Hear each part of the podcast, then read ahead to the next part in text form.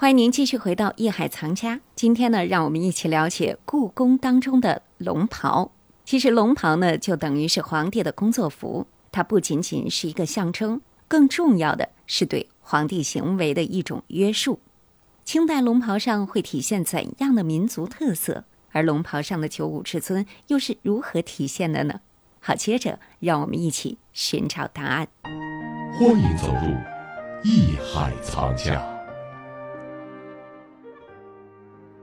龙袍的定制，那从它的选料上，缂丝啊等等，就是当时最好的工艺水平，最好的什么这个镶嵌，有的要要要镶嵌一些金呀、银呀、宝石啊等等各种所能想到的最尊贵的一些材质、一些工艺都会用在这身上。一件龙袍说做几年是很正常的。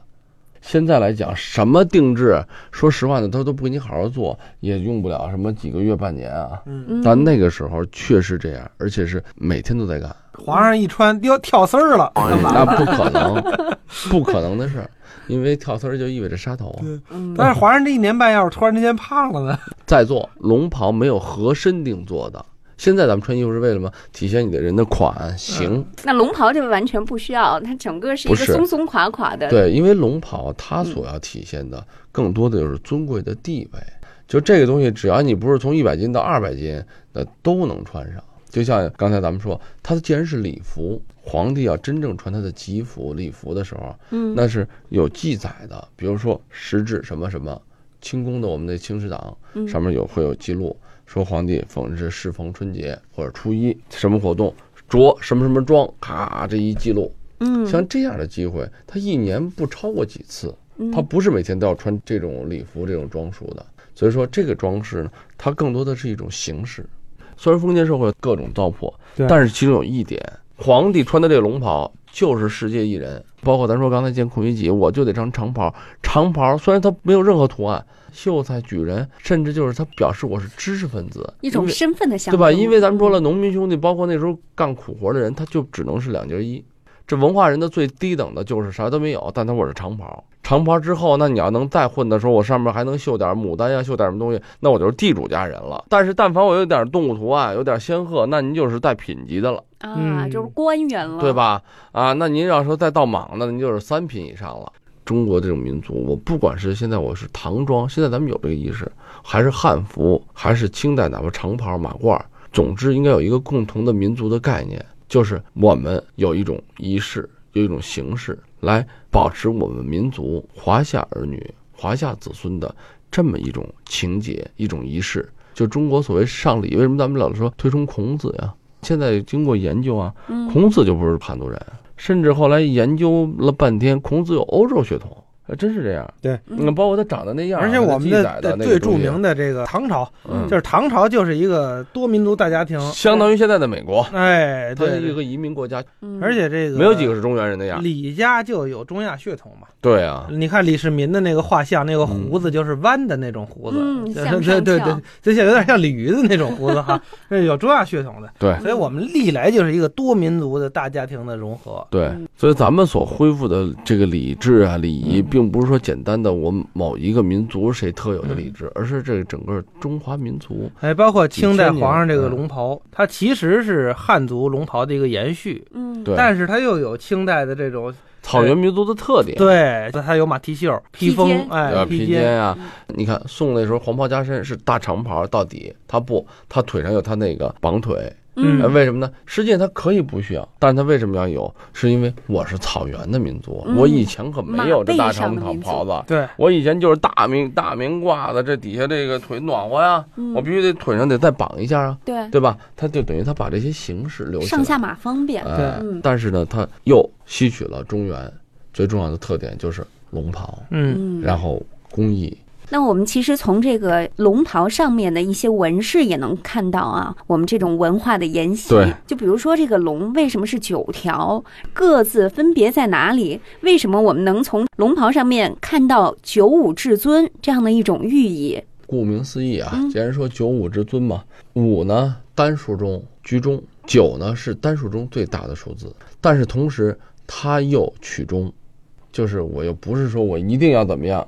我这里面有民族的这种文化概念和谐，所以九五九五，那不是我光老顶头，那你这个人受不了。哎，它这个东西都是很微妙的。既然是龙袍，那我必定要九条龙。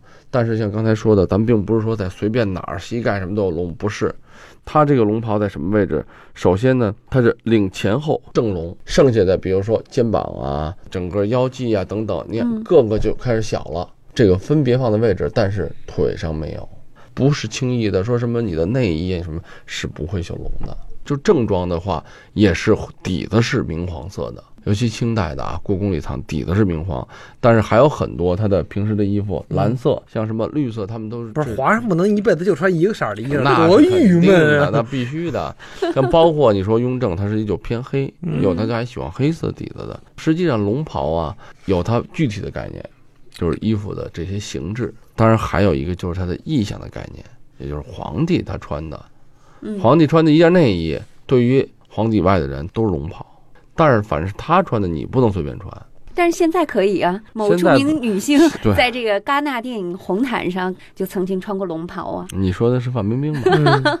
那新闻正好我看了，什么什么设计师哈给设计的，这就取材于中国的一种传统概念。因为中国的这种文化呀，以前的形式感太强，固定感太强。你看，没有人拿中国的龙，拿中国的这种什么宫廷的东西去做这种创意。为什么？因为它给咱们大家带来的威严呀，这种尊贵呀，这种概念太强化了。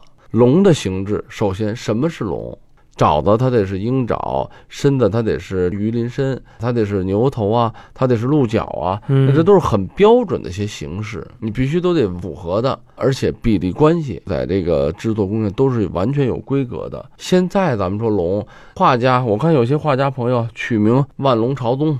然后我一看一堆乱线条，什么也看不见，他就把曲线就当这就龙，那你你怎么说？龙袍另外还有好些个东西呢，它不光是龙，哎，上面有鹤呀，有很多瑞兽啊，有什么什么蝙蝠啊、蝠啊，海水江崖，海水江崖下边永远是这个大海浪啊，对，旁边是有灵芝草。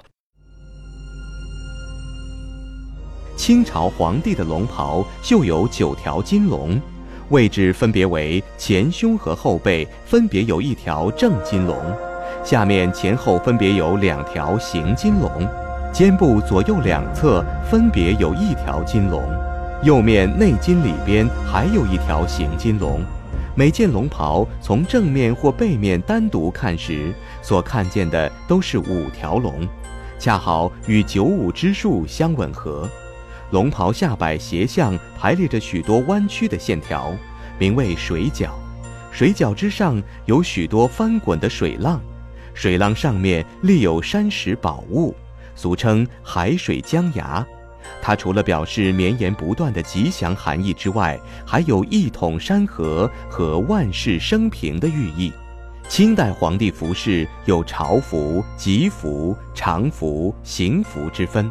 穿龙袍时必须戴吉服冠，束吉服带及挂朝珠。龙袍以明黄色为主，圆领，右大襟，马蹄袖，有扣半。